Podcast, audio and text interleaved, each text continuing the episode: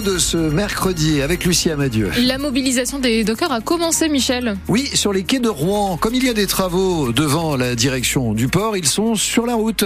Quai de Bois-Guilbert. Et sur tout ce secteur, on a des difficultés de circulation, qui est Ferdinand de Lesseps également. Et je vois que ça remonte les ralentissements sur l'autoroute A150. Sur le Havre, pour l'instant, on n'a pas d'infos. Ils ont annoncé, les dockers du Havre, se retrouver pour 9h ce matin. Pour l'instant, en tout cas, tout semble calme. Vous rencontrez une difficulté, vous les apercevez, vous nous appelez 02 35 07 66 deux fois. Mobilisation sous la pluie aujourd'hui. Ah hein. oui, exactement. Il faudra prendre le parapluie. Avec des températures très douces jusqu'à 13 degrés cet après-midi. Météo complète avec vous sur les réseaux après les infos. Justement, comment limiter les dégâts liés à la montée des eaux C'est le casse-tête que tentent de résoudre les communes du littoral. À Saint-Valery-en-Caux, on teste jusqu'à cet été un tout nouveau dispositif venant du Danemark. Une sorte de bâche flottante qui se déroule toute seule. Elle est installée autour d'une grosse boîte quai de la batellerie, point le plus bas du département. Ce dispositif anti-inondation doit éviter aux maisons de se retrouver les pieds dans l'eau alors que la montée des eaux est inévitable, rappelle François Dehé, directeur du syndicat mixte du littoral de la Seine-Maritime. La mer monte, c'est pas, c'est un fait, ça, personne peut le contredire. hein. La mer est montée de 30 cm sur les 100, 100 dernières années.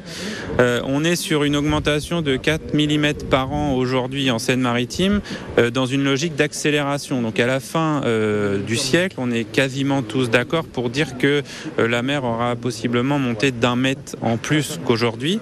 Ce qui veut dire que les niveaux d'eau que vous avez dans des coefficients de marée importants 4-5 fois par an, avec un mètre de niveau marin en plus, vous les aurez 70 fois par an. Donc ça veut dire que vous serez sur des sites potentiellement vulnérables une grande partie de l'année. Et donc euh, il nous faut d'ores et déjà euh, trouver des solutions. Ce dispositif anti-inondation devra prouver son efficacité dès la semaine prochaine, puisqu'un coefficient de marée de 110 est, attendu à Saint-Valery-en-Caux. Reportage en longueur dans le plus de France Bleu Normandie, juste après les infos de 8h30. Deuxième jour d'examen du texte pour mieux protéger les élus. Et hier, les députés ont adopté une des mesures de cette proposition de loi, celle sur l'alourdissement des peines. Désormais, s'en prendre à un élu pourrait être passible de 7 ans de prison et de 100 000 euros d'amende, comme pour un policier ou toute autre personne dépositaire de l'autorité publique. Ce texte intervient alors qu'on a appris hier l'agression d'un adjoint de Beau-Repère près d'Étretat. Il a reçu un coup de tête au visage pour une histoire de voiture stationnée trop longtemps sur un parking de la commune. Cet adjoint de 72 ans a reçu 8 jours total d'incapacité totale de travail. Preuve que les violences envers les élus persistent. Elles ont augmenté de 15% l'an dernier par rapport à l'année d'avant, souligne Christophe Bouillon, le maire de Barentin et président de l'Association des petites villes de France. Il y a la vérité des chiffres. hein. Il n'y a pas un mois maintenant sans que euh, on fasse état d'une agression. Il y a, il y a celles euh, qui sont déclarées, connues, parce que les élus euh, osent porter euh, plainte, mais il y a aussi euh, euh, parfois des, des signaux faibles. Vous savez, il y a l'agression physique, mais avant d'arriver à l'agression physique, il y a souvent l'agression verbale. Il y a des menaces avec des tags, des messages qu'on retrouve sur le pare-brise. Ça, c'est pas forcément déclaré parce qu'il y a des élus qui n'en prennent pas forcément complètement conscience.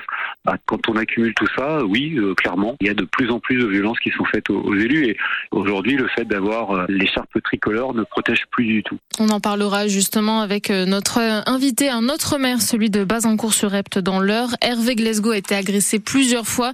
Il sera notre invité sur France Bleu Normandie dans trois quarts d'heure à 8h15. Il y aura un second procès suite à la mort d'un éducateur du club de foot de Côtebec-les-Elbeuf. On ne sait pas quand et où, mais le parquet a fait appel de la peine prononcée il y a deux semaines à l'encontre d'une jeune femme. Elle avait 17 ans quand elle a tué de plusieurs coups de couteau Ndiaga Samb.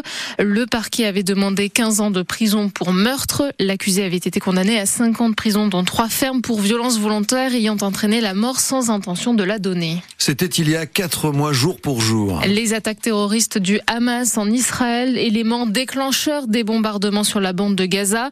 Ce 7 octobre, 1160 personnes ont été tuées selon les chiffres israéliens et parmi elles, 42 Français ou franco-israéliens.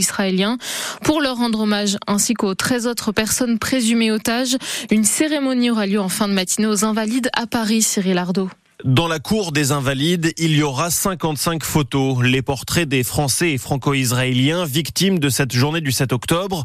Leurs familles y seront présentes, aussi acheminées pour beaucoup d'entre elles depuis Israël par un vol spécial affrété par Paris.